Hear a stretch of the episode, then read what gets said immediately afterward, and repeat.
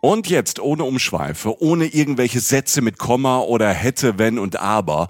Wir haben neue Live-Termine und würden uns riesig freuen, euch zu treffen.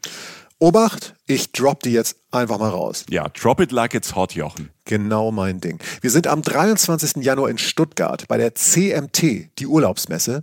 Tickets dafür gibt es ab Herbst. Und wir sagen euch natürlich auf Instagram und in unserem Newsletter rechtzeitig Bescheid.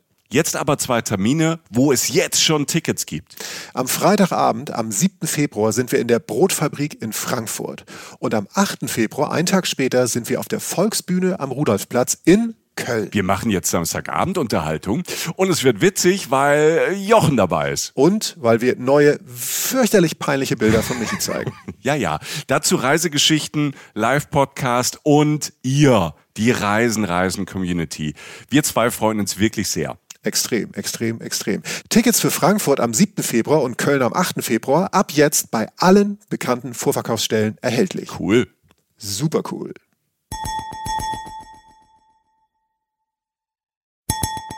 Reisen, Reisen. Der Podcast mit Jochen Schliemann und Michael Dietz. Einen wunderschönen guten Tag. Guten Abend, hallo und äh, Konnichiwa. Ähm, wow. Hier sind äh, Michael Dietz und der Wow-Mensch ist Jochen Schliemann. Schönen guten Tag zusammen. Und zu Recht sagt Jochen Wow, denn äh, ihr habt eben gehört, wie professionell, fast ohne Akzent oder irgendwas ich auf Japanisch Hallo gesagt habe. Konnichiwa. Ähm, wahrscheinlich war es komplett falsch, Jochen. Du hast ein bisschen mehr Ahnung, du hast ein bisschen mehr Sound.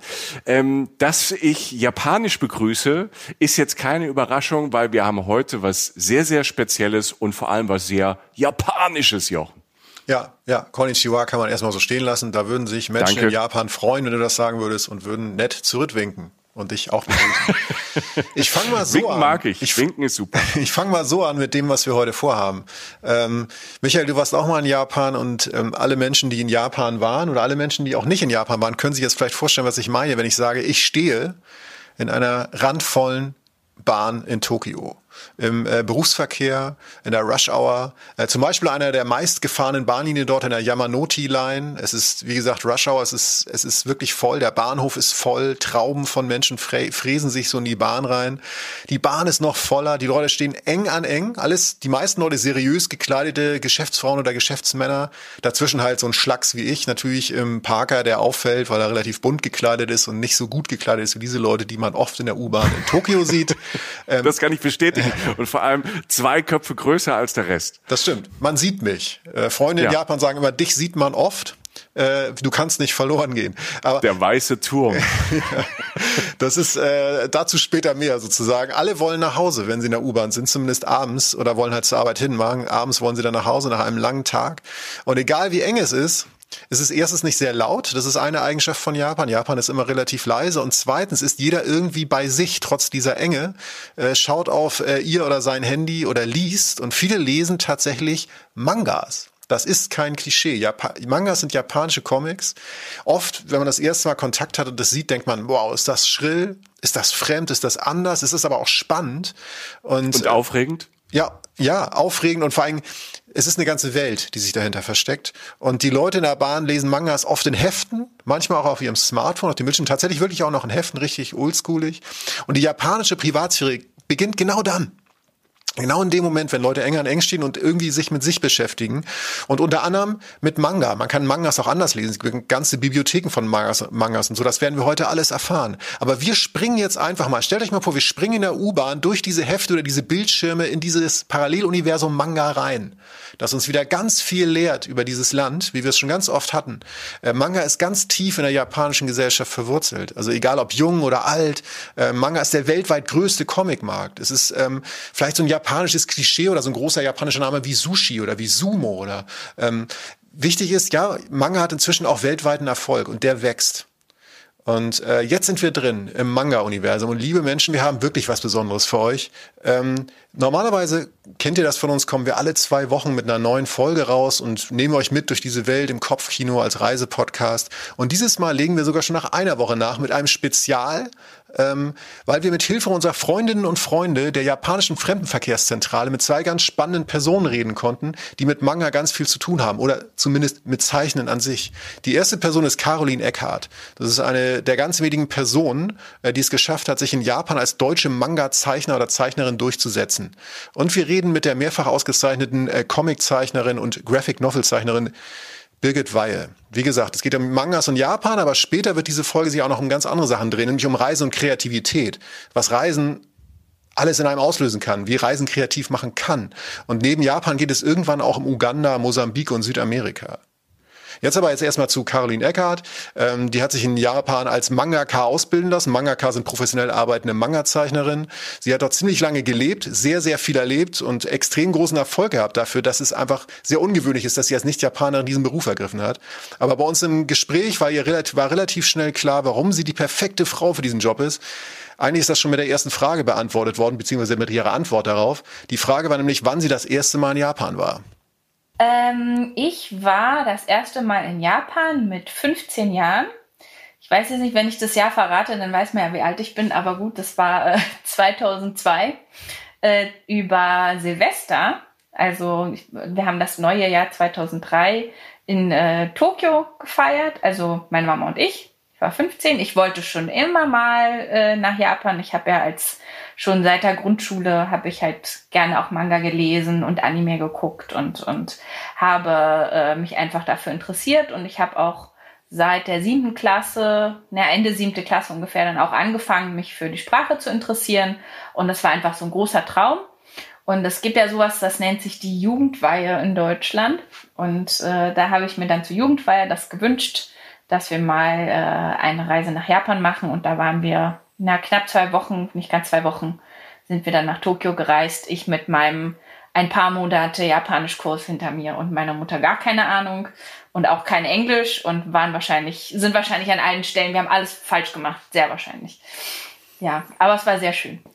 Was mir ähm, bei äh, Comics und Japan durch den Kopf schießt, ist, wenn man dort ankommt oder wenn man dort ist, Comic ist ja eigentlich überall. Ja. Also ähm, ich habe das Gefühl, dass viele Verbotsschilder oder viele Schilder an, weiß ich, ich erinnere mich an irgendein so Schild auf einer Rolltreppe, dass man da nicht irgendwie stehen sollte oder so. Und alles ist irgendwie als Comic dargestellt, eine Warnung, ein Hinweis, was auch immer.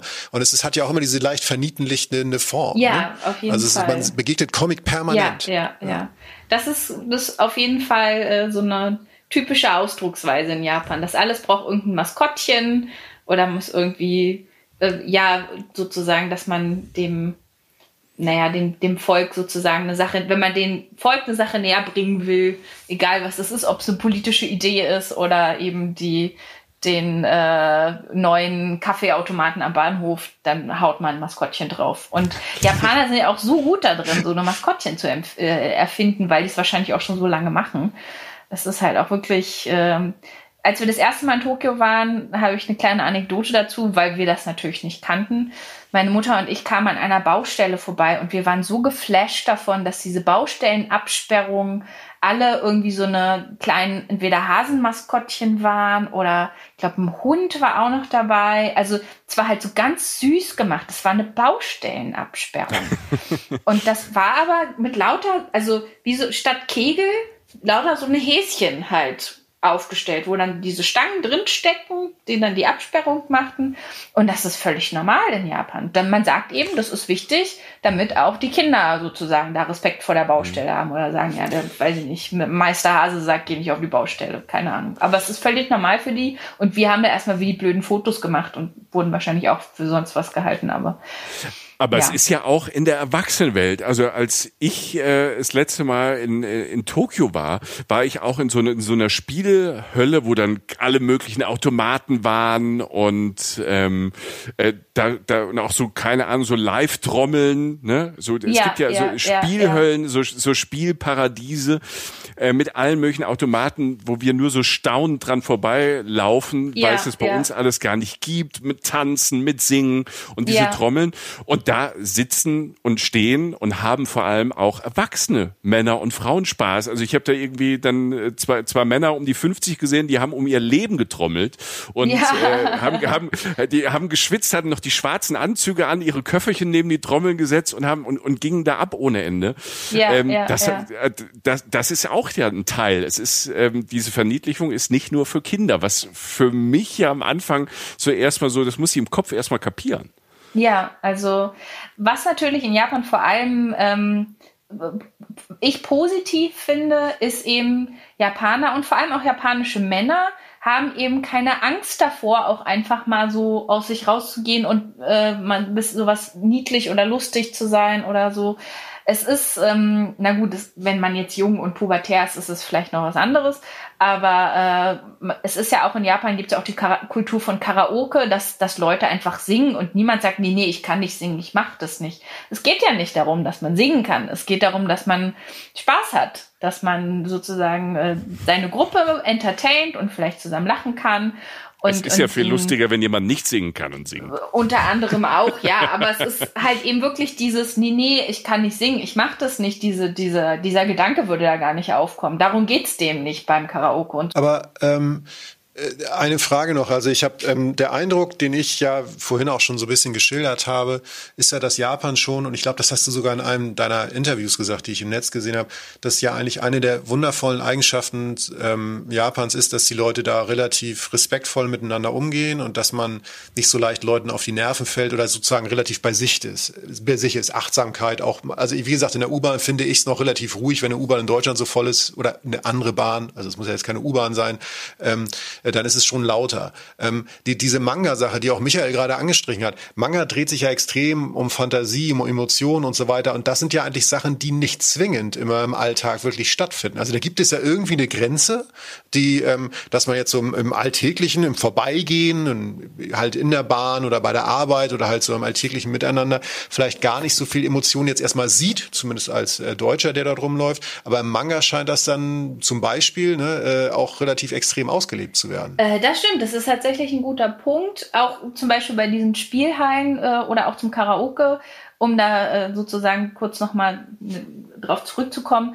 Es ist eben in Japan so, ob nur positiv oder negativ, äh, man ist natürlich im Alltag sehr ähm, wird von eben von einem eine bestimmte Art und Weise, wie man sich gibt, sozusagen erwartet. Auf Arbeit ist man halt die Arbeitspersönlichkeit, da benimmt man sich professionell, man benutzt eben vielleicht auch eine spezielle Art, sich auszudrücken, auf Arbeit unter den Kollegen.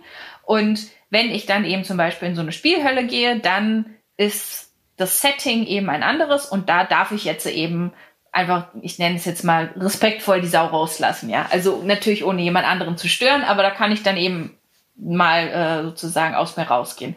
Dann gehe ich zum Karaoke mit meinen Kollegen, vielleicht da kann ich auch aus mir rausgehen. Dann später im Büro danach kann ich das aber nicht mehr machen. Also es ist wirklich nach Ort, ist dieses Setting natürlich dann so ein bisschen gegeben, äh, von der, so, so ein gesellschaftliches Setting nenne ich das jetzt mal.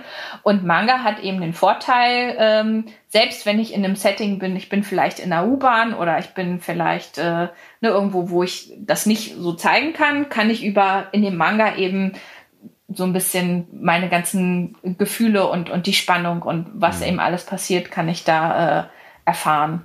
Es ist wahrscheinlich wirklich so eine Sache, ja, wo ich dann, ähm, wie nenne ich das mal, eintauchen kann. Ja. Ja, Emotionen. Ne? Also Michael hat ja, das auch gerade, ja. Michael hatte mir davor davon erzählt, Michi, wir haben ja einmal telefoniert, als du meinst, da ging irgendwie, die Rede sich fast eine ganze Folge von diesem Manga, von dieser Manga-Serie, die du geguckt hast, wirklich nur um eine Emotion oder um einen Moment. Ja, ja. Weißt du, was ja komplett, was ja komplett ein Unterschied jetzt zu dem ist, was ich jetzt, wenn ich durch durch Tokio laufe, jetzt, wie gesagt, von den Leuten, von den Gesichtern ablesen kann, weil da ja relativ viel Kontenance sozusagen gefragt ist. Ne? Das ist ja ein riesiger, ein riesiger Unterschied. Ne? Also die ganze Welt, die da so aufgeht, wenn man so einen Manga dann vielleicht auch öffnet, beziehungsweise wenn man den dann konsumiert in dem Moment. Ja, ja. Also Japaner sind Meister im Übertreiben. Äh, im, im, also und das lassen sie eben im, in Manga raus. Also ich, äh, wenn ich Manga zum Beispiel, als ich das gezeichnet habe und auch mit meinem Redakteur zum Beispiel dann, äh, sage ich mal, gesprochen habe und äh, sagen wir haben, ich habe ein Storyboard abgegeben, wir haben drüber gesprochen und es war halt immer eine Aussage von ihm und auch, also von, auch von meinen Lehrern, die mich damals an der Schule dann unterrichtet haben, als ich halt Design und Illustration und sowas da, da gelernt habe in Japan. Ähm, dass die Aussage war immer, du hast quasi im Alltag hast du eine ganz normale Sache, die ist eins. Das kann sein, ich esse ein Reisbällchen oder ich gehe über die Ampel und ein Auto kommt und ich weiß nicht, ob es anhalten wird oder nicht, aber die Ampel ist rot, na gut, normale Situation. Oder ich sitze in der Schule am Tisch und der Lehrer äh, schreibt irgendwas an die Tafel. Und du kannst jede von diesen Situationen von, auf, von Level 1 nehmen und sie auf Level 10 bringen und äh, sozusagen irgendwas richtig krasses daraus machen und dann hast du erst einen Manga. Also ein Manga möchte nicht, dass du eine Situation einfach so wiedergibst, wie sie ist, sondern das Ziel vom Manga ursprünglich ist halt auch schon eine Situation sozusagen, wie, wie nenne ich das mal so, so hyper, äh, ähm, ja, wie soll ich das nennen, so übermäßig wahrzunehmen. Also mhm. wirklich ins kleinste Detail und sagen wir, ich esse, es gibt äh, genug Manga übers Essen, da ist dann jemand halt ein Reisbällchen und äh, da isst jemand ein Reisbällchen eine ganze Folge lang und es wird beschrieben, wie sich das anfühlt, wie das schmeckt, was für Emotionen man da hat. Es ist dann heiß oder, oder das, der, der, der Nodi, also dieser, das, äh, ähm, der, der Seetang da um das Reisbällchen knistert auf eine bestimmte Art und Weise und die Leute drumherum. Und das, das kannst du halt alles so ausschmücken und dann hast du einen Manga sozusagen. Also du kannst aus allem einen Manga machen, wenn du es von eins auf zehn bringst. ähm, wie ist das denn, wie ist das denn, ähm, wenn man jetzt mal auf die Künstlerinnenseite geht? Ähm, der Manga-Künstler, die Manga-Künstlerin, also die, die die Geschichten machen und die zeichnen, ist das dann in Japan, hat das dann einen besonderen Stellenwert? Ähm, es ist tatsächlich eine ganz lustige Sache. Also die Mangaka selber, äh, auch wenn ich hatte ja noch Kollegen und Freunde und so, die das natürlich auch gemacht haben aus Arbeitsgründen, das sind meistens tatsächlich Leute, die eigentlich nicht in die Gesellschaft passen, wenn man jetzt rein nach diesem typischen japanischen Muster geht. So, ich, ich bin halt Angestellter und so, ne? Das sind also wirklich äh, Leute, die auch von sich selber sagen, sie haben sich nicht wohlgefühlt in einem Umfeld, wo sie vielleicht einen Chef haben oder einen Vorgesetzten und für, sie waren halt eben offen und kreativ und diese Leute sind tatsächlich auch auf eine gewisse Art und Weise ähm, natürlich sehr japanisch, aber auf eine andere Art und Weise auch sehr unjapanisch. Also sie sind sehr viel ähm, in ihrem Denken, sag ich mal, also sie haben unglaublich weiten Horizont, sie haben teilweise unglaublich viel Wissen und, und interessieren sich für alles, während halt viele Japaner, die zum Beispiel jetzt einfach nur Manga lesen würden, würden halt sozusagen ihren normalen Alltag haben und da kommen sie jetzt nicht so raus. Und für einen Mangaka ist es halt so oft diese Sache, ich ich äh, zeichne mir meine Flucht aus dem Alltag selber so ein bisschen. Ist natürlich nicht bei jedem so, aber auf jeden Fall sind Mangaka oft tatsächlich relativ seltsame Leute, so um es mal ganz so. Aber äh, im positiven Sinne. Also es sind alles ganz okay. tolle Leute und eben wirklich eben auch wirklich unglaublich intelligente Leute. Und äh, auf der anderen Seite wird eben dadurch, dass in Japan auch so respektiert, dass man sagt, das ist eben wirklich eine Sache, das kann nicht jeder. Erstens vom, ich nenne das jetzt mal vom Intellekt her, also von der Kreativität her, aber auf der anderen Seite auch brauchst du halt eine unglaubliche Motivation und einen unglaublichen Antrieb, um dieses harte Business durchzuhalten, weil du wirst regelmäßig Nächte durchmachen, du musst äh, jede Woche kapitelweise da zeichnen mit weiß ich nicht wie vielen Assistenten. Ist natürlich in jeder, ähm, sage ich mal, bei jedem ein bisschen anders, aber es ist halt ein, körperlich auch unglaublich hartes Business. Also du musst unglaublich gut sein da drin, deinen eigenen Schedule zu machen, ähm, dich selber zu motivieren dazu, was zu machen. Du musst unglaublich gut kommunizieren können mit den Assistenten, mit dem Redakteur, mit dir selber, mit den Lesern. Also die, diese ganzen Fähigkeiten, die man da braucht, sind teilweise so so hoch, dass eigentlich, wenn ein Mangaka jeden anderen Beruf machen würde, der würde auch in jedem anderen Beruf richtig krass gut sein wahrscheinlich. Und das wird in Japan wahrscheinlich auch, denke ich mal, so gesehen und so respektiert, dass man Manga äh, mit einem Suffix ruft, mit dem gleichen Suffix, wie man auch äh, Lehrer an der Schule, Professoren an der Universität und äh, Ärzte bezeichnet. Also die kriegen okay. das gleiche Suffix. Die werden also in diese gleiche Kategorie von krassen Menschen gesteckt. auf der einen Seite. Also, also ja, auf der einen ja. Seite sind es halt seltsame Leute und auf der anderen Seite sind es aber auch seltsam, richtig krasse Leute. Okay. So. Du bist ja den Weg ganz schön weit gegangen. Ich meine, man muss das nochmal irgendwie sagen. Du bist dann irgendwann nach, ähm, nach Japan gegangen. Du hast in Sapporo, das ist im Norden, das ist in Hokkaido, hast du, äh, hast du das studiert? Du hast dann aber auch irgendwann später, du hast dann später auch, so wie ich das verstanden habe, in Tokio gelebt und hast ja, ja auch etwas, du hast ja auch etwas veröffentlicht. Du hast ähm, ähm, dieses eine Buch, bei dem, oder das glaube ich ein Sammelband irgendwie von deinen Comics zu diesem Thema, Mangas zu dem Thema Okusama, guten Tag heißt es, glaube ich. Ne? Kann das genau, sein? also das ist, ähm, ich habe eine äh, Serie veröffentlicht über zwei ja. Jahre lang bei ja. äh, einem der vier großen japanischen Verlage tatsächlich. Also ich hatte, ich hatte so ein bisschen wahrscheinlich auch den Ausländervorteil, aber ich war auch sehr also ich war auch sehr motiviert, sagen wir so. Zumindest äh, auf jeden Fall am Anfang war ich sehr motiviert und jung. Ich konnte auch äh, öfter mal Nächte durchmachen, das hat man hinbekommen. Ähm, und ich hatte dann das Glück, dass ich durch meine Schule ähm, bei diesem Verlag äh, einen, einen Redakteur bekommen habe, so nennt sich das. Also ein Redakteur von dem Verlag hat sich dann halt für mich interessiert, für meine, für meine Werke. Und ähm, dann tauscht man sozusagen Visitenkarten aus und der sozusagen ja, der kümmert sich dann um einen. Man, ist, man schickt mhm. halt diesem Redakteur seine neuesten Geschichten hin und guckt eben, was man daraus dann weitermachen kann. Und ich habe dann tatsächlich sogar, mein Redakteur hat mich selber darauf angesprochen, ob ich vielleicht eine Serie über eine deutsche Ehefrau mit einem japanischen Ehemann, die in Sapporo wohnen, machen möchte, so ein bisschen meine Erfahrungen einbauen. Ich selber war nicht verheiratet zu dem Zeitpunkt und ich habe heute noch, ich nenne das jetzt mal Fans, die immer noch denken, das ist, war ich, die war verheiratet, aber äh, die Erfahrungen sind gleich, aber verheiratet war ich jetzt nicht. Ähm, und äh, dadurch, äh, da ist es dann dazu gekommen, dass ich in von einem, auch tatsächlich von einem der größten Manga-Magazine in Japan, äh, gibt es eine Online-Ausgabe. Und in dieser Online-Ausgabe konnte ich dann tatsächlich schon ähm, eine, eine Serie anfangen. Und das ist tatsächlich relativ selten, dass man mit einer Serie sein Debüt macht. Also das war mein Mangaka-Debüt. Ich habe nicht erst eine Kurzgeschichte veröffentlicht. Das ist relativ üblich in Japan eigentlich, dass man so ein oder zwei Kurzgeschichten veröffentlicht und man guckt, wie kommt es bei den Fans an. Und in meinem Fall war das Debüt tatsächlich eine Serie. Das war ein bisschen einfacher möglich, dadurch, dass es auch ein Online-Magazin war. Und die habe ich über zwei Jahre fortgeführt. Also je, alle zwei Wochen kam ein neues Kapitel raus.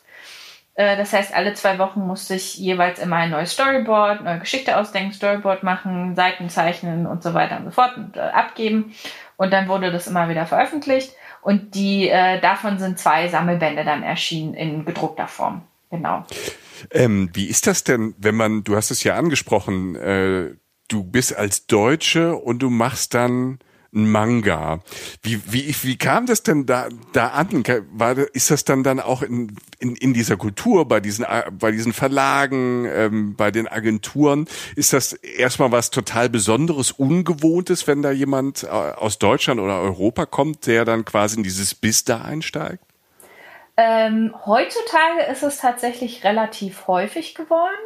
Ähm, vor allem äh, auch aus dem asiatischen Raum gibt es viele Mangaka in Japan, also die nicht aus Japan sind, sondern aus anderen asiatischen Ländern kommen. Ähm, was mir spontan einfällt, ich weiß nicht, ob ihr die Serie Dr. Stone kennt, die ja doch recht äh, sehr, sehr bekannt ist. Äh, der Zeichner davon ist ein Koreaner. Das ist kein mhm. äh, Japaner. So.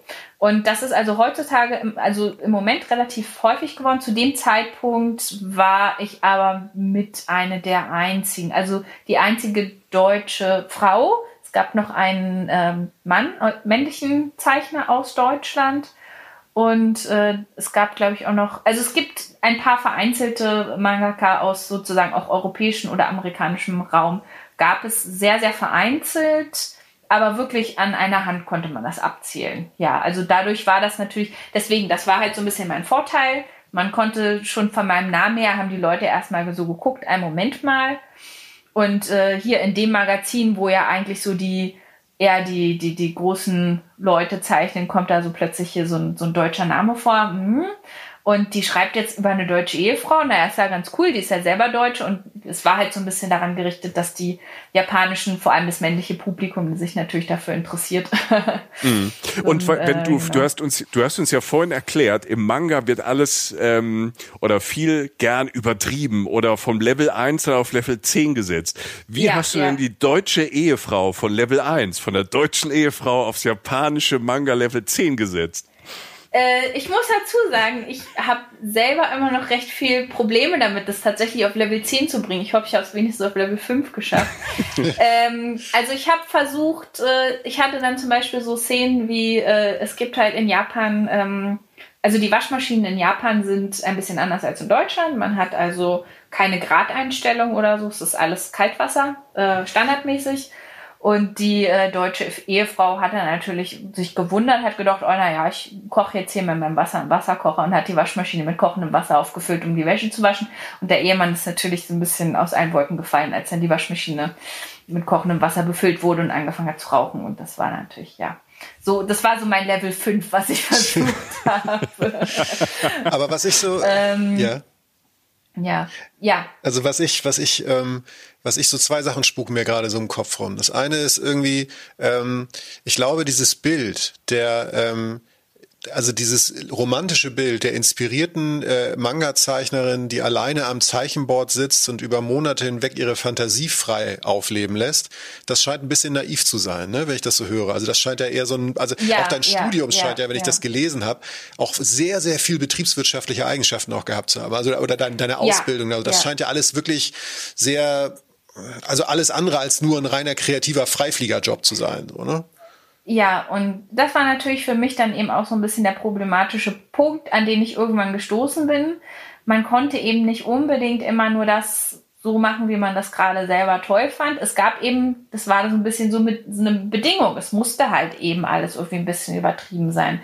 Es ist eben halt wirklich so, dass es ein Business ist. Es muss halt in meinem Fall alle zwei Wochen ein neues Kapitel vorliegen. So. Äh, ich habe, wenn ich sage, mir fällt gerade jetzt diese Woche mal nichts ein, sorry, es muss mir jetzt einfallen. Hm. Und wenn es mir erst eine Woche, wenn ich eine Woche dafür brauche, äh, dass es mir einfällt, dann habe ich eine Woche dafür gebraucht, dann schicke ich das Storyboard hin, muss vielleicht nochmal was korrigieren. Dann habe ich halt für die Seiten nur drei Tage Zeit, alles zu zeichnen. dann muss es halt sein. Die Deadline ist halt absolut. Da gibt's keine, ne, ist nicht mit, äh, ach naja, dann machen wir es nächste Woche. Äh, und da ist halt dieser künstlerische Aspekt, wo man sagt, ein Künstler drückt eben äh, sich aus und, und äh, der nimmt sich halt in der Hinsicht diese Freiheit, dass er sagt, ich nehme mir meine Zeit dafür, um genau das auszudrücken, was ich möchte. Und ein Mangaka muss halt diesen Kompromiss machen zwischen Kreativität und Schedule und sozusagen Business-Entscheidungen. Und das war zum Beispiel auch oft so in der laufenden Serie. Man hat halt gesagt, okay, wir haben jetzt hier keine Zeit den Hintergrund lassen wir jetzt weg, es muss jetzt wegrationiert werden in, in dem Bild oder das Panel wird jetzt mal schnell so und so gemacht. Und dann für die, die Sammelwände habe ich zum Beispiel alle Seiten nochmal komplett überarbeitet und man hat dann eben zum Beispiel nochmal Zeichnungen bereinigt oder schöner gemacht oder was hinzugefügt oder was korrigiert oder so, wo man eben vorher, wenn es immer darum ging, alle zwei Wochen diesen Schedule einzuhalten, dafür einfach äh, sozusagen einen Kompromiss machen musste. Diese, ja. diese Nummer, ich will da mal einmal reingrätschen, weil das, das ist die Nummer, ähm, die finde ich immer manchmal völlig abstrus und manchmal ist es ja auch schön anzusehen. Frauen, das Frauenbild in diesen Mangas. Du hast es ja eben gesagt, du hast, du musstest lernen, richtig große Brüste, deutsche Brüste zu zeichnen. Immer wahrscheinlich zu, noch nicht groß genug gewesen. Und, und, zu malen. Und ich merke, selbst in den, ähm, in so Serien, die eigentlich für, für junge Leute oder Teenager gemacht sind, also ähm, in Animes, ähm, wir gucken gerade Hunter x Hunter, ähm, mhm. sind, äh, da ist es okay, aber trotzdem sind Frauen oft, ähm, müssen immer hier quasi sexy Models sein, haben wenig an, ähm, passiert ähm, sehr, sehr häufig. Ähm, ist das so dann so ein Kernding? Das muss im Manga so sein? Ist das so, so ein Grundgesetz? Ähm, es hängt ein bisschen davon ab vom Genre. Also es gibt ja sozusagen äh, Manga, das sich an verschiedene Zielgruppen richtet. Ähm, in Japan ist es, wie gesagt, so, dass es grob geteilt gibt es halt die Zielgruppe äh, jüngere, also einmal Kinder natürlich allgemein, dann jüngere Mädchen, Mittelschulmädchen und äh, Frauen, Mittelschule, Oberschule und Frauen und dann das gleiche auch für Männer eben Jungs und äh, dann eben so Mittelschule, Oberschule und wieder erwachsene Männer. Das verschwimmt natürlich sehr stark es gibt auch Manga für äh, Rentner und ältere Leute und was weiß ich nicht. Und dann gibt es noch wieder drei Millionen anderen Genres, die nach Vorlieben äh, getrennt sind. Aber so ähm, diese Geschlechtertrennung ist in der Hinsicht noch relativ äh, zumindest visuell zu sehen, indem dass man in solchen Mangas wie Hunter Hunter, das eigentlich eher ein männliches Publikum gerichtet ist, natürlich auch dann das Eye Candy haben muss. Das ist so ein bisschen wie so eine, da gibt es schon so ein bisschen eine Regelung, aber das wird auch immer weniger, weil es wie gesagt auch immer mehr verschwimmt. Immer mehr Frauen lesen halt diese Mangas natürlich auch. Dementsprechend ist das, glaube ich, jetzt nicht mehr so eine, eine, ein Anspruch. Ähm, und dann gibt's aber eben umgedreht, zum Beispiel in den Mangas für Mädchen oder, oder Frauen eben dann wieder den Anspruch, dass halt das, die Augen müssen halt besonders schön sein. Und die, die, äh, vor allem die, die Mode muss sehr aktuell sein. Also wenn du äh, eine Mangaka bist, die sich für äh, zum Beispiel in einem Magazin zeichnet, was an, sag ich mal, Mittelschülerinnen, Oberschülerinnen oder, oder junge Frauen oder sowas gerichtet ist. Also wenn du da nicht mindestens 20 Modezeitschriften jeden, jeden Monat liest, dann kannst du einpacken. Also es muss wirklich aktuelle Mode muss drin sein. Äh, es muss halt, die Trends müssen aufgegriffen werden. Also das Ganze gibt's wieder andere Ansprüche. Und ähm, diese Mangas wie zum Beispiel Hunter Hunter sind dann oft eher so die nicht mit dem Trend gehen, sondern eben grundsätzlich eher vielleicht Richtung, äh, ich habe auf jeden Fall das Eye Candy, ich habe auf jeden Fall den coolen Helden, die haben dann so ein bisschen andere Arten von, von Ansprüchen. Ähm, dass es aber heutzutage eben so ist, dass eigentlich die Lesergruppen an sich verschwimmen sehr stark. Das heißt, äh, ja, Frauen finden das dann sicherlich auch hübsch und äh, es gibt auch viele Manga, die das jetzt nicht mehr so machen. Hunter Hunter ist ja auch eigentlich ein bisschen älter, also ursprünglich, wann, wann das angefangen hat, ist ein bisschen älter. Äh, das ist halt auch noch aus so einer Zeit. Und äh, ja, es ist ein bisschen schwer zu sagen heutzutage, weil es wirklich eher, im Moment geht es wirklich eher danach, ist es halt ein guter Manga, wird er angenommen vom Publikum, dann ist gut. So, dann, dann ist, dann sollen sie machen. Und wenn das Publikum das toll findet, dass die große Brüste haben, dann machen wir damit weiter. Wenn die das nicht so toll finden, dann machen wir im nächsten Mal mit Manga was anderes. So. Es hm. ist mehr wirklich äh, heutzutage danach gerichtet, weil man es natürlich auch schneller an diese Sachen rankommt. Früher, als noch kein Internet war, musste man ja auch Fanbriefe und Postkarten und Verkaufszahlen, was weiß ich nicht. Heutzutage hat man ja die ganzen Internetkommentare. Ne? Äh, dadurch ist es ähm, sehr viel also ich würde nicht mehr sagen, es gibt irgendwelche bestimmten Regeln. Es ist wirklich hauptsächlich es ist eine gute Geschichte, es ist äh, eine coole Geschichte, es muss ja nicht immer tiefgründig sein, es ist unterhaltsam, man hat irgendwas, was andere Mangas vielleicht nicht haben und äh, nehmen das die Zuschauer an und dann ist es, glaube ich, relativ egal und eher so eine Sache wie, wenn der Zeichner halt gerne große Brüste zeichnet, dann zeichnet er die halt da rein und wenn nicht, dann haben die vielleicht keine großen Brüste. Das ist so ein bisschen eher so dann in, inzwischen schon tatsächlich ein bisschen individueller geworden, würde ich mal sagen. Ähm, im besten Fall ist es doch immer so, dass Kultur irgendwann auch was, also Kultur unterhält eine Gesellschaft und im besten Fall stößt Kultur auch Sachen in der Gesellschaft an. Ja. Ähm, passiert das, also das passiert manchmal bei Musik, das passiert manchmal im Film oder so, dass es wirklich mhm. im besten Fall so einen Impact auf das alltägliche Leben oder die Leute hat, die das konsumieren oder vielleicht auch die Gesellschaft selbst. Ist das beim Manga auch ein Thema? Also, also gibt es das mal passiert sozusagen, dass ein Thema gesetzt wurde wirklich durch einen Manga? Ja, ja, ständig, ständig. Also das okay. ist ganz groß. Manga sind eben, ähm, also ich sag's mal so, die einfachen äh, die, oder die seichten Beispiele sind sowas wie wenn gerade ein bestimmter Sportmanga äh, äh, irgendwie populär ist, wollen alle diesen Sport machen. In den Oberschulen, in, die haben ja dann so, naja, in Japan hat man ja oft auch Sportclubs und wie so eine Art AGs dann ganz viele. Dann, dann wenn jetzt ein Fußballmanga äh, gerade wieder äh, der Hit ist in der im Manga im neues, in der Jump zum Beispiel, das ist ja das größte japanische Manga-Magazin, dann wollen alle in den Fußballclub eintreten. Ne? Oder wenn äh, es gab einmal eine Phase, es gibt ein altes japanisches Spiel, das heißt äh, Igo bzw. Go. Ich weiß nicht, ob ihr das kennt. Das ist so ein nee. Spiel, das spielt man auf so einem Holz. Das ist so ein bisschen, das ist so ein, so ein Holzkasten, der so, so, ein, so ein Linienmuster hat, mit so lauter kleinen Quadraten quasi. Also es sind lauter kleine Quadrate aufgeteilt von, durch Linien und da legt man schwarze und weiße Steine drauf. Und äh, es ist so ein Spiel, wo, was eher so, ja, das haben die Leute halt früher gespielt oder die alten Leute spielen das heute oder so. Das war so ein bisschen so ein, so ein Image, so, so ein eingeschlafenes Spiel, so ein bisschen wie Schach oder so. Was ja jetzt heutzutage, ne, Schach kommt ja auch wieder durch gewisse Netflix-Serien. So ungefähr musste man sich das vorstellen. Japan hatte einen unglaublichen Boom von diesem Spiel, weil es einen Manga darüber gab. Der da mhm. heißt äh, Hikaru no Go. Ich weiß gar nicht, ob der, ich glaube, der ist auch in Deutschland erschienen. Ich habe den nur in Japan gelesen.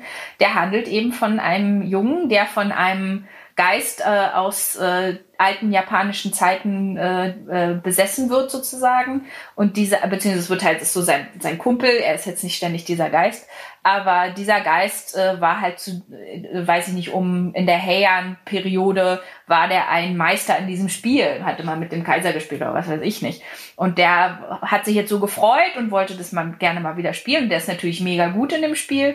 Und dann ist natürlich dieser Junge plötzlich, dadurch, dass er mal diesen Geist halt spielen lassen, war der natürlich total gut. Und so war das dann eben seine Geschichte. So fing das an, dass halt er auch sich dafür interessiert und dann professioneller äh, Spieler wird, so, so ein bisschen wie professioneller professioneller Schachspieler und dann auch an Turnieren teilgenommen hat, etc. etc. Und es war einfach diese Geschichte über diesen Jungen, der da dieses Spiel Go spielt, dieses ganz alte japanische Spiel. Und es waren die ganzen also es war überall ausverkauft, die ganzen so diese Spielräume, wo man hingehen konnte, waren völlig voll von Kindern wo die Leute früher gesagt haben, okay, wir haben hier vielleicht ein oder zwei Kinder mal, die keine Freunde hatten aus der Nachbarschaft, die sind gekommen. Aber plötzlich, das war ein unglaublicher Trend. Und das ist so ziemlich mit jedem Manga bisher passiert. Ähm, einfach dadurch, dass so eine Art Manga populär wird, dass ein ähm, sozusagen Phänomen wird in der Gesellschaft und alle das plötzlich sich dafür interessieren und das machen, ist äh, an der Tagesordnung. Jeden Tag. Okay. Also, okay. ja. Krass, oder? Ja, also dieser Impact von Manga in Japan. Es ist halt wirklich erstaunlich, dass eine Kunstform, und das ist ja eine Kunstform, ähm, so eine ganze Gesellschaft, so ein ganzes Land irgendwie durchdringt. Ne? Also es gibt bestimmt auch irgendwelche Leute, die sagen, auf Mangas habe ich keinen Bock, ähm, äh, Japaner, Japanerinnen, die Mangas irgendwie doof finden. Aber ich glaube, die Mehrzahl der Menschen ähm, steht irgendwie auf Mangas, konsumiert Mangas oder eine Form von Mangas. Wenn man zum ersten Mal ja auch da ist in Japan, ist man ja auch so überrascht, dass an jeder Ecke ähm, entweder was Ernstes oder was, was Lustiges in Manga-Form oder Anime-Form oder in Comic-Form halt da ist, dass das so sehr viel prägender ist in Japan als zum Beispiel in fast jedem anderen Land, wo ich bisher war. Ja, und es ist, und es versteckt sich wie immer ein ganzes Universum hinter einem Wort. Irgendwie hat man das Gefühl. Und ja, der Einfluss irgendwie von, Kultur auf die Gesellschaft an sich ist da auch wieder nochmal, also was so möglich ist, was man mit Kultur halt erreichen kann. Und das ist erstmal schön. Also danke nochmal, Caroline, für alles. Grüße an dich und alles Gute dir. Ähm, Spannend, ja. Ja, und das Schöne ist, Caroline hat tatsächlich sich herabgelassen sozusagen dazu, äh, ein Manga äh, von uns zu zeichnen. Ähm, ich glaube, das ist, äh, das war sehr nett von dir, muss man so auszudrücken. Diese Zeichnung sieht unglaublich aus.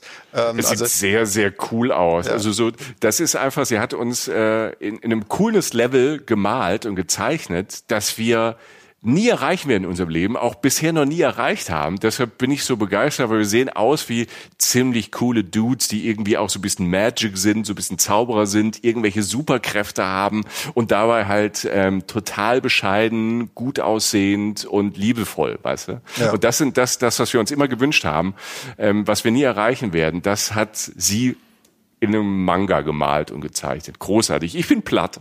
Ja, ich fand's auch, ich finde es auch super. Und das, ähm, ihr könnt euch das angucken auf unseren äh, Social Media Kanälen, auf Instagram, Facebook und so. Und das Beste ist, haben wir uns überlegt, wir haben das Bild ja sozusagen als Datei eingescannt, aber wir verlosen das Original. Wir hauen das jetzt einfach raus.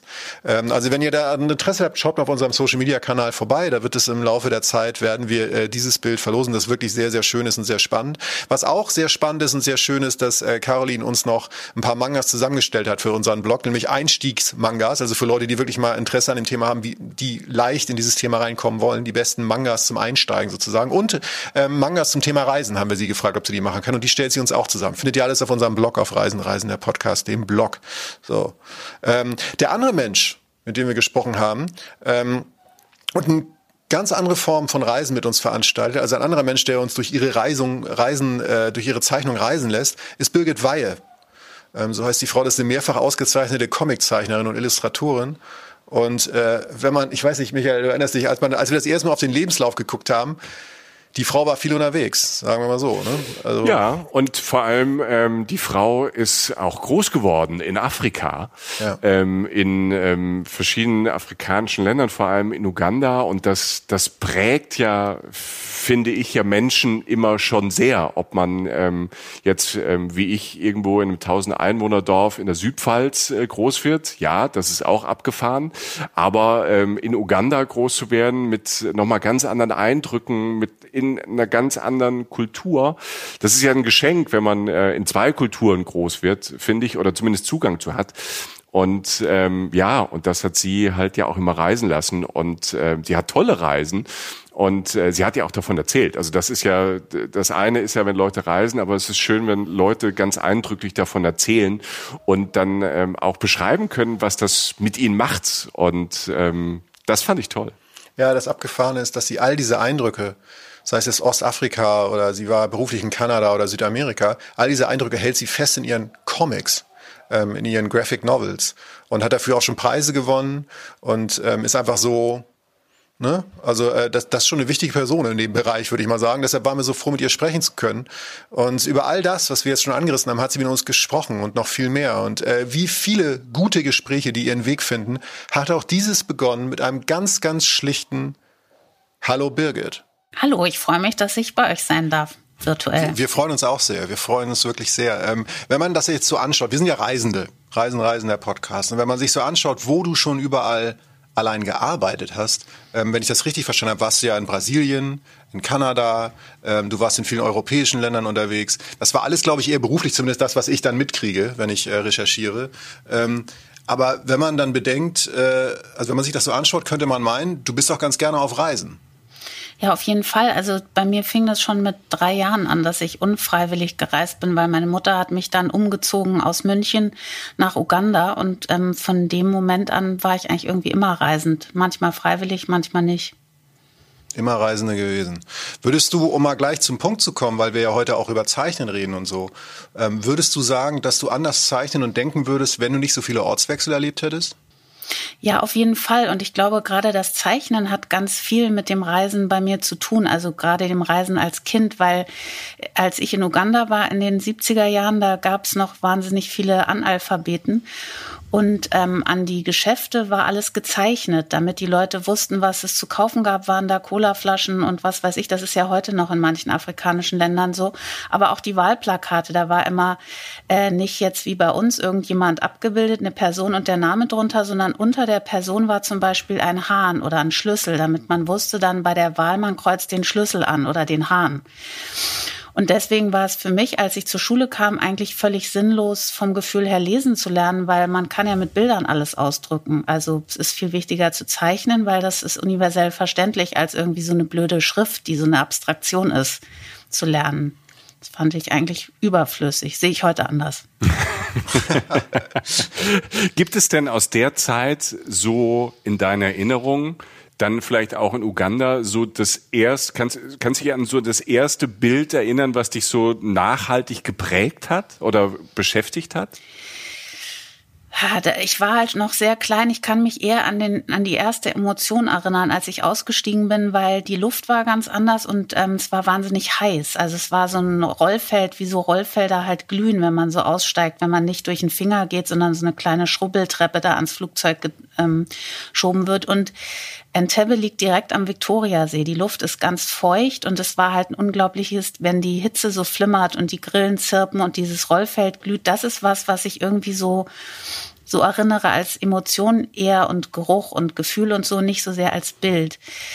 Bilder, das weiß ich teilweise nicht mehr, was dann Fotos sind und, und so. Aber ich weiß, dass was eine ganz frühe Erinnerung ist, ist, dass nach der Regenzeit ganz viele Heuschrecken ähm, geschlüpft sind. Und die sind dann in so riesen Schwärmen oder fliegende Ameisen, Termiten eher nicht Heuschrecken, äh, um die Straßenlaternen nachts. Und unten standen dann Leute und haben ähm, so kleine kochende, ähm, also wie so Fett in Dosen erhitzt. Und dann hat man die direkt gefangen und diese ähm, Termiten, fliegenden Ameisen da rein und verspeist. Und das sah einfach wahnsinnig schön aus diese Bilder von diesen wuselnden Dingern in diesen Lichtkegeln.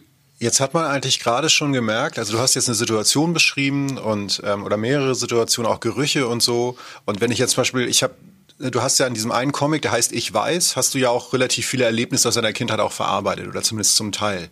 Du hast da auch Sachen, ähm, äh, Sachen von abgebildet oder gezeichnet auch. Ähm, dann lese ich darüber, aber es gibt, soll, also dieser Comic gibt auch Einblicke in die gesellschaftlichen und politischen Zustände in den 70er und 80er Jahren in diesen Ländern. Wir reden also von hochkomplexen Situationen. Also wir reden erstmal von Gerüchen auf dem Rollfeld oder von der Hitze, von einer, von einer Heuschrecke, dann redet man von, von vielleicht sogar auch Politik und dann von einem Menschen, wie er irgendwas sieht.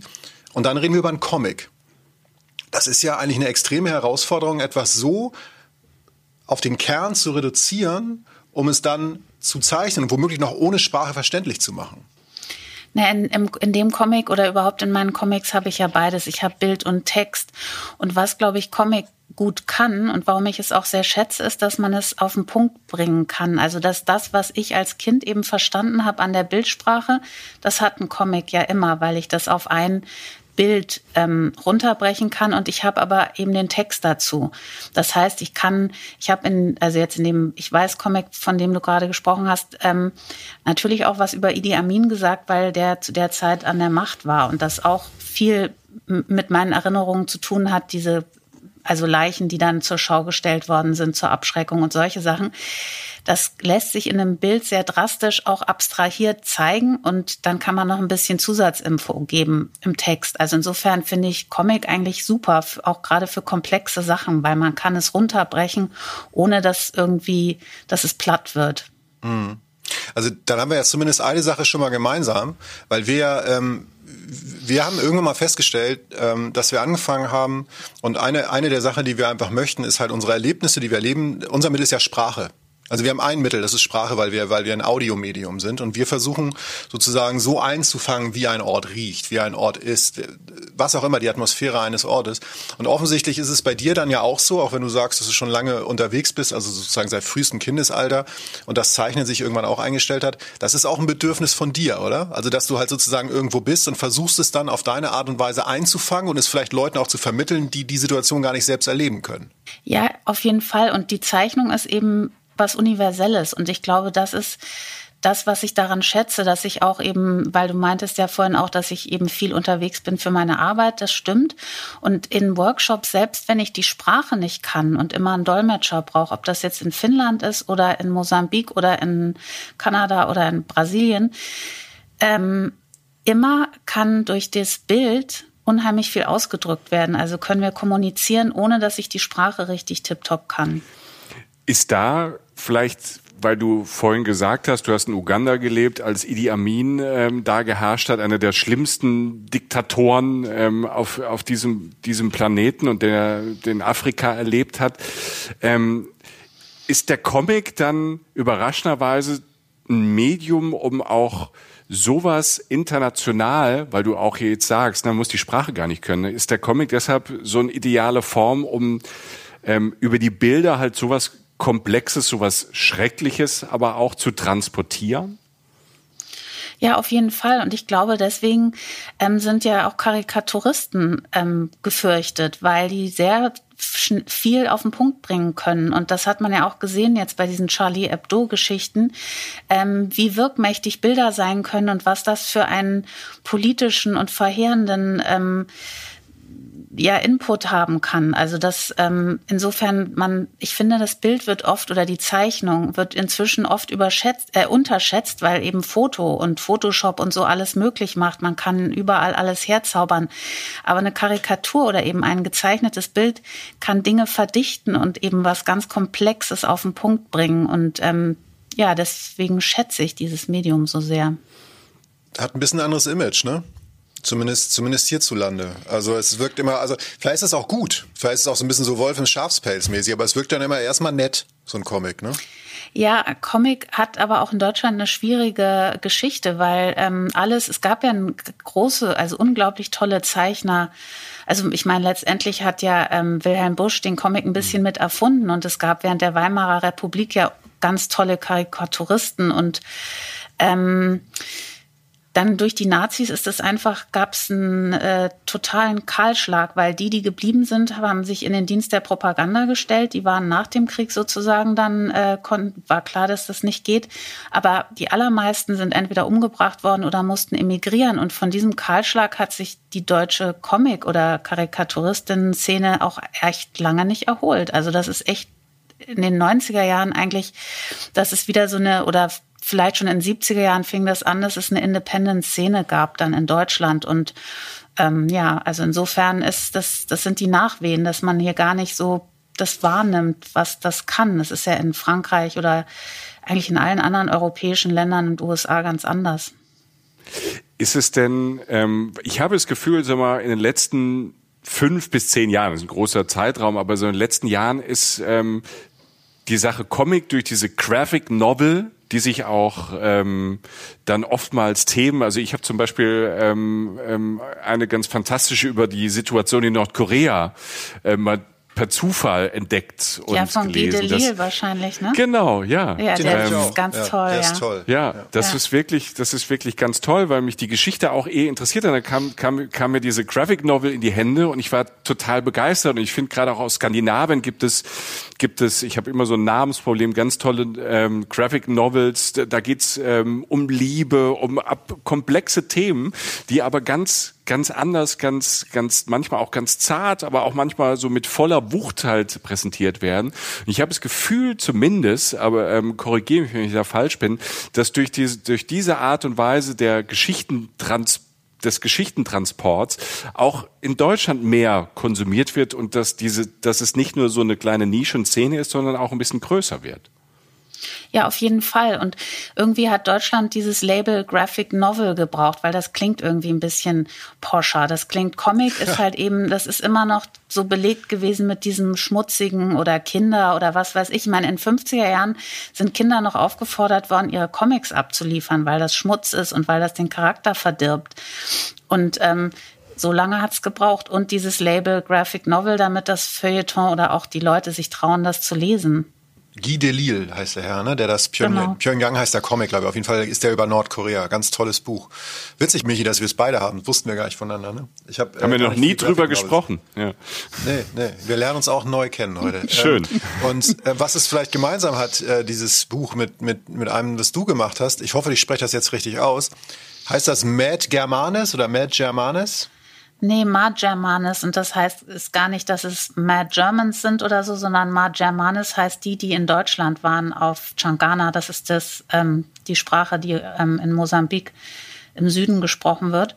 Und die, die in Deutschland waren, waren ähm, mosambikanische Vertragsarbeiter, die ähm, in der DDR gearbeitet haben, weil sie dem, also weil es so eine Win-Win-Situation vermeintlich war für die sozialistischen Bruderstaaten, weil die DDR hat dringend Arbeitskräfte gebraucht und Mosambik war gerade erst unabhängig geworden und hat Know-how gebraucht und die dachten, die kriegen da halt eine super Ausbildung, aber letztendlich waren sie billige Arbeitskräfte und haben ähm, ihre Löhne bis heute nur zum Teil bekommen. Der Rest ist einbehalten worden, beziehungsweise direkt an Mosambik gezahlt worden, was das wiederum aber nie weitergegeben hat. Ja, und da, ähm, du hast es, ja, du hast es jetzt selbst zusammengefasst. Letztlich äh, wurde ja eine, ein Zitat über dieses, über diesen Comic war ja so ein bisschen, dass du eine Lücke in der Geschichte geschlossen hast. Das klingt jetzt wahnsinnig hochgestochen, aber was ich, die Parallele, die ich zu Guy Delisle dann halt sehe, dass es einfach wirklich auch dokumentarischen Wert hat teilweise, was da halt erarbeitet wird, ne? Also das scheint ja auch irgendwie einen Reiz für dich auszumachen, dass du halt ein Kapitel aufmachst, das dann, dass du sozusagen auch nicht nur eine subjektiv, also eine persönliche Geschichte erzählst oder so, sondern, ähm, sondern dass du halt einfach auch Sachen abarbeitest, die dir wichtig erscheinen. Kapitel, die vielleicht noch gar nicht so erwähnt wurden in der Weltgeschichte. Ja, ich glaube, das liegt daran, dass ich, bevor ich Illustration studiert habe, habe ich ähm, Magister gemacht in Geschichte und Germanistik und ich bin immer sehr an, an historischen Themen interessiert und eben dieses Dokumentarische ist was, was sich dann rauskristallisiert hat, was mir eigentlich am meisten Spaß macht, dass ich tatsächlich mit Quellen arbeite, dann, also in dem Fall dann Interviews, die ich geführt habe und dass ich das so zusammenführen kann. Also ich mag auch gerne Fiktion, aber diese, also in dem Fall bin ich zufällig drauf gestoßen, weil mein Bruder zehn Jahre in Mosambik gelebt hat und ich eben einem dieser Mad Germanes über den Weg gelaufen bin und ich einfach überhaupt nichts davon wusste. Ich wusste überhaupt nicht, dass Mosambikaner in der DDR waren. Ich dachte immer, das seien nur Vietnamesinnen gewesen. Aber ähm, und ich, je mehr ich gefragt habe, keiner wusste davon. Und dann dachte ich, dann kann ich auch ein Buch machen. Oder ich finde es wichtig, dass diese Geschichte auch gehört wird und gesehen. Ja. Ähm, jetzt reden wir ja in dieser Folge unter anderem auch über Manga. Und ich weiß, dass du noch nicht in Japan warst. Ja, weil ich halt eben keine Mangas mache und weil ich ähm, dadurch, dass ich jetzt von meiner Biografie her halt mit Lateinamerika und mit Afrika hauptsächlich zu tun hatte, ist Asien für mich sozusagen das Fremdeste vom Fremden und ich auch mit Mangas mich am Anfang sehr schwer getan habe, weil ich eher mit amerikanischen oder belgo-frankischen Comics sozialisiert worden bin und ähm, ich Mangas auch wirklich lesen lernen musste erst. Also das, das für mich waren die Gesichtsausdrücke unglaublich übertrieben am Anfang und so ganz, das war immer alles so, es gibt so meisterliche Sachen und dann wieder auch Dinge, die mich komplett verstören, weil ich kann es ja noch nicht mal lesen, also im Original. Ähm, ich finde es wahnsinnig spannend. Kann man denn jetzt, wenn du jetzt ähm, Experte bist, sage ich mal, auf der Ebene, ähm, auf, auf der Ebene Comic, könnte man das in so einem Weltkontext so einordnen, wie Manga da so steht? Als die verrückten Kreativen oder die die naja, ähm, schon, so eine, schon die Königsdisziplin auch. Also es ist, ich finde, Manga ist nochmal eine eigene Sparte und Comic ist eine eigene Sparte. Die werden schon auch ein bisschen unterschiedlich gesehen. Also Manga ist wirklich eine ganz spezielle Art und die sind ja auch einfach in der Animation unglaublich weit gewesen von Anfang an. Also die Japaner sind einfach wahnsinnig gut und wahnsinnig diszipliniert und können ganz viel schaffen, so in, in, in, in ganz schnell ganz große Werke machen, habe ich immer den Eindruck. Ähm, ja, ich würde es einfach wahnsinnig gerne mal sehen, dieses Land und, und kennenlernen, weil es so für mich, als ob mir ein Puzzlestück fehlt, wenn ich noch nicht da war, um, um, um, um, diese, um dieses Genre zu verstehen. Ich, ähm, als ich das erste Mal in Japan war und ähm, da war ich dann in Kyoto und in Kyoto gibt es ein Manga-Museum.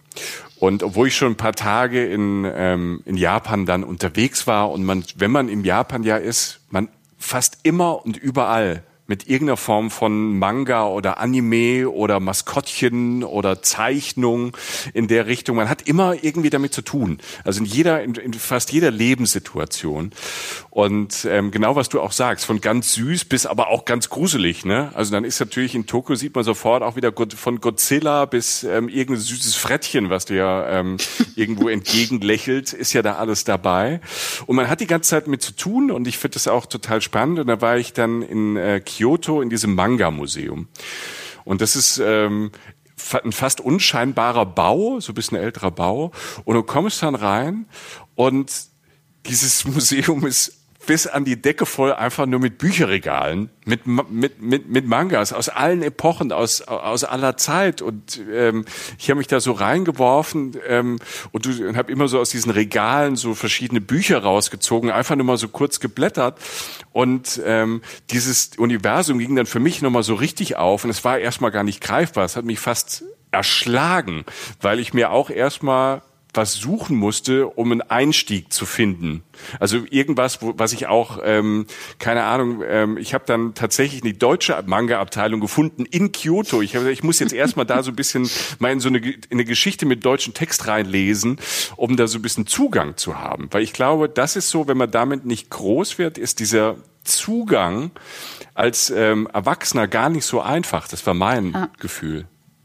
Ja, und umgekehrt war es so, als ähm, ich für die Mart Germanis hier diesen Max- und Moritz-Preis bekommen habe, was so quasi die größte Auszeichnung ist, ähm, kam ein ähm, japanischer Verleger ähm, hier zu, na, nach Hamburg und ähm, zu Carlsen und wollte halt wissen, weil das der größte Comic-Verlag ist, ob die nicht ähm, mal zeigen können, wer in letzter Zeit hier einen großen Wurf gelandet hat. Und dann wurde ich, obwohl ich beim, beim Avant Verlag bin, auch dahin eingeladen.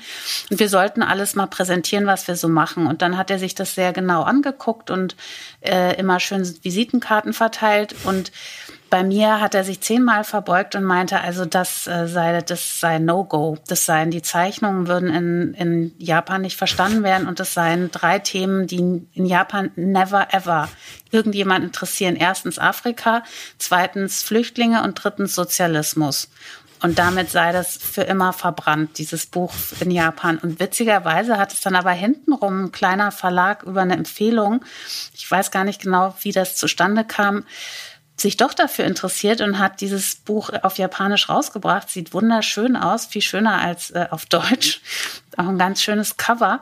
Und ähm, das war so ein kleiner, kleiner Erfolg in Japan, weil es so schrill war und so unglaublich äh, strange in jeder Hinsicht. Das, also insofern ist es ja gegenseitig, die Strangeness.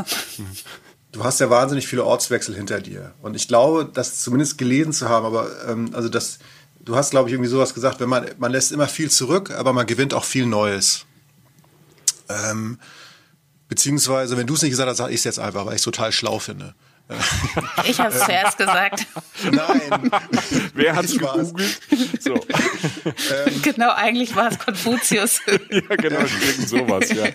genau. In einem Manga. Nee, ähm, ähm, ja, Reisen ist schon wichtig, oder? Wenn ich das mal ganz banal fragen darf. Ähm, das Reisen ist mehr als in Urlaub fahren, oder was würdest du sagen?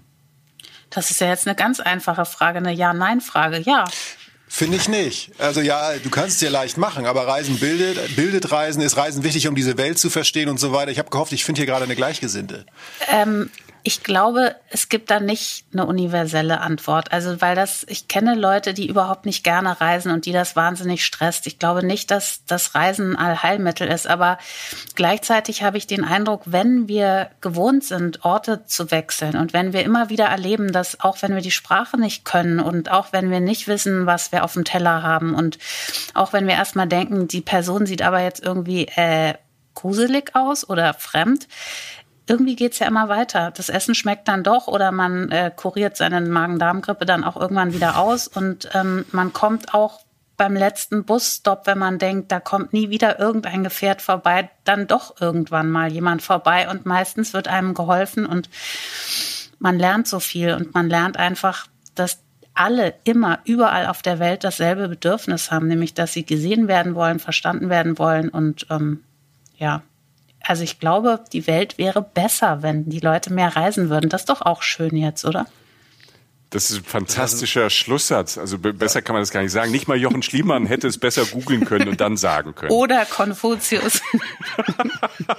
Muss das jetzt noch sein? Es war so schön. Weißt du, wir haben, seit, wir haben seit 77 Folgen, schaffen wir dich so einen Ausstieg. Weißt du. Und jetzt musst du es gleich wieder. Vielen Dank. Gerne. So, da hatten wir es ja mal fast geschafft, ohne Seitenhieb auf mich. Ach, sonst wäre es doch auch äh, langweilig, Jochen. Also den, den Leuten wäre es langweilig. Und du bist halt einfach ein tolles Opfer. Das ist so unglaublich, weil Birgit kannte mich ja gar nicht. Ja, eine halbe Stunde vorher. Und nach einer halben Stunde ging es schon wieder los. Da habt ihr euch sofort gefunden. Du hast so eine Aura. Das ist ja nichts Schlimmes. Und wir, es ist ja auch nicht böse. Ja, wir sind ja nicht. auch nicht böse. Und irgendwie magst du es ja auch. Jeder ist, wie er ist. Akzeptiert es einfach. Wir akzeptieren das ja auch. Ja, es ist nur der, der Tag, an dem ich gemerkt habe, die Leute lachen nicht mit mir, sondern über mich. Das war kein schöner. Aber gut, wir kommen weg vom Thema. Ähm, Schade. Ja, danke nochmal an Birgit für dieses äh, schöne Gespräch. Und auch Birgit hat uns gezeichnet, tatsächlich. Äh, wir fühlen uns geehrt. Wirklich tolle Zeichnung geworden. Ganz anders. Mhm. Äh, ganz anders als die Zeichnung von Caroline. Ähm, auch eine Comiczeichnung von uns.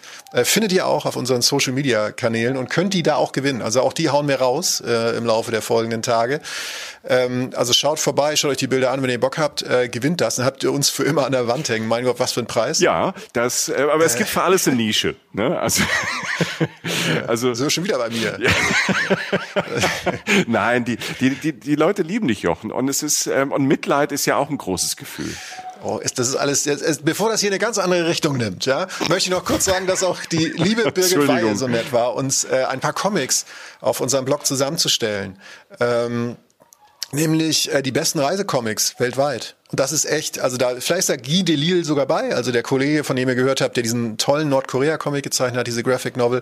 Oder auch andere. Also wir freuen uns wirklich auf Expertentipps. Und äh, wenn ihr rein wollt in das Thema Mangas, schaut auf unserem Blog vorbei. Wenn ihr äh, rein wollt in das Thema Comics und Reisen, alles hat irgendwie mit Reisen zu tun, dann gern auch auf unserem Blog. Wir hm. möchten uns jetzt noch kurz bedanken bei der japanischen Fremdenverkehrszentrale für die Organisation dieser Interviews, weil sonst wäre das nicht passiert. Super. Ähm, ja, du musst ja erstmal an die Leute rankommen. Also das ähm, war, war gar nicht äh, so einfach und deshalb ähm, ja war das für unsere Reise äh, durch die Welt wieder, aber auch durch das komplette Comic-Universum war das total wichtig. Ja, also danke an die Kollegen und danke an euch äh, fürs Hören. Danke an dich, Michael. Und Danke an dich, Jochen. Ja. Vielen, vielen Dank. Und ähm, wie sagt der Japaner? Sayonara, unter anderem am Schluss, oder? Ich meine, ja. Ich habe immer Jamata, sagen die auch manchmal. Das heißt, glaube ich, bis bald oder so. Aber wir kriegen wahrscheinlich auf Wiedersehen. wegen beider ja, Sachen wahrscheinlich okay. ganz üble Post, weil wir die alles nicht richtig ausgesprochen haben. Aber wir geben unser Bestes und wir sagen trotzdem noch auf bald, moin, moin und äh, bis bald. Ja. Äh, wir hören uns bald. Äh, gute Reise, passt auf euch auf und bis dann. Tschüss. Reisen, Reisen der Podcast mit Jochen Schliemann und Michael Dietz.